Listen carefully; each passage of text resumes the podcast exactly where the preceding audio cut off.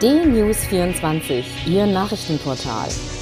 D-News24, informativ und meinungsstark. D-News24 finden Sie auch bei Facebook, Instagram, Twitter und als D-News24 TV bei YouTube. D-News24. Wir informieren, Sie entscheiden. Guten Tag, ich bin Uwe Matthias Müller und ich freue mich, dass wir heute wieder einige Gedanken miteinander teilen können. Heute Nacht hat Bundeskanzlerin Angela Merkel die Beschlüsse der Ministerpräsidentenkonferenz, die seit gestern 15.15 Uhr tagte, bekannt gegeben. Im Wesentlichen wird der bisher schon bestehende Lockdown verlängert. Zu Ostern allerdings sollen Tage der Ruhe einkehren.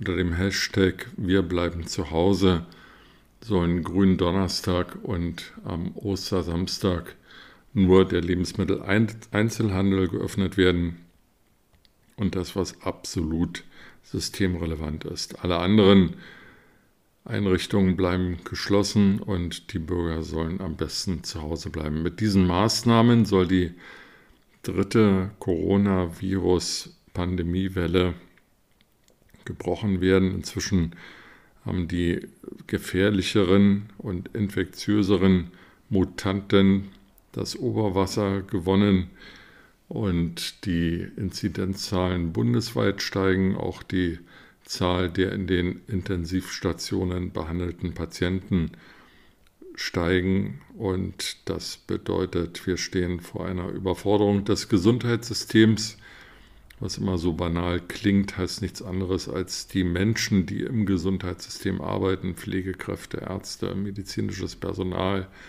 alle, die dort tätig sind, sind seit mehr als zwölf Monaten an ihrer Belastungsgrenze und oftmals auch darüber hinaus. Insofern kann man nur sagen, klar, die paar Tage schaffen wir jetzt auch noch. Wir bleiben zu Hause, hoffen mal, dass es regnet und das Fernsehen, die heimische DVD-Sammlung oder die Streaming-Dienste genügend Attraktives anbieten. Vielleicht kann man ja auch mal mit der Familie, die daheim ist, Gesellschaftsspiele organisieren und durchführen oder einfach ein gutes Buch lesen. Es ist aber auch wahr, dass all das, was wir jetzt erleben, in dem Maße nicht notwendig wäre, wenn sowohl die Länderregierungen als auch die Bundesregierung ihre Aufgaben erledigt hätten.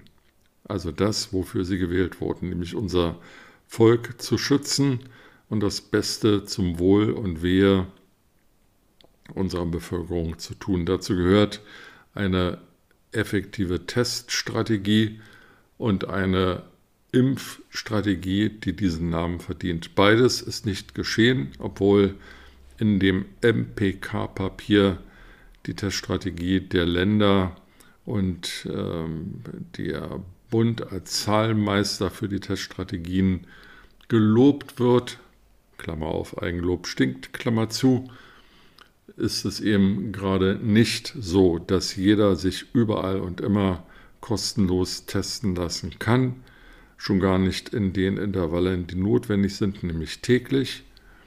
Und es ist auch nicht so, dass die Impfstrategie bisher irgendwelche sinnvollen Erfolge gebracht hätten. Die Impfzahlen und die Impfquoten hing, hängen immer noch ähm, vergleichbaren Staaten weit hinterher. Und ähm, während die Priorisierungsgruppe 1 zu etwa 70 Prozent geimpft ist, 70 Prozent, nicht 100, sind die Impfgruppen 2 und 3 weit davon entfernt, durchgeimpft zu sein.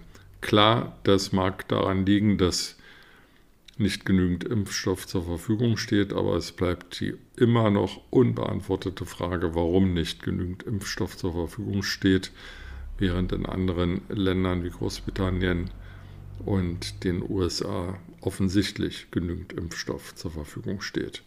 Hier hält man einen bürokratischen, an den real existierenden Sozialismus erinnernde Impfzentren fest, während die, die täglich Impfungen durchführen gegen alles Mögliche, nämlich die Hausärzte, erst als zweite Gruppe mit Impfstoff bedient werden und dann 20 Impfdosen pro Woche erhalten sollen nach Ostern. Unverständlich, inakzeptabel und äh, überhaupt nicht nachvollziehbar.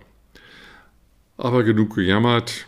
Ostern steht vor der Tür. Es wird ein ruhiges Ostern werden und äh, die Tage der Besinnung nahen. Hoffentlich auch bei der Landesregierung, die zuständig ist, und bei unserer Bundesregierung.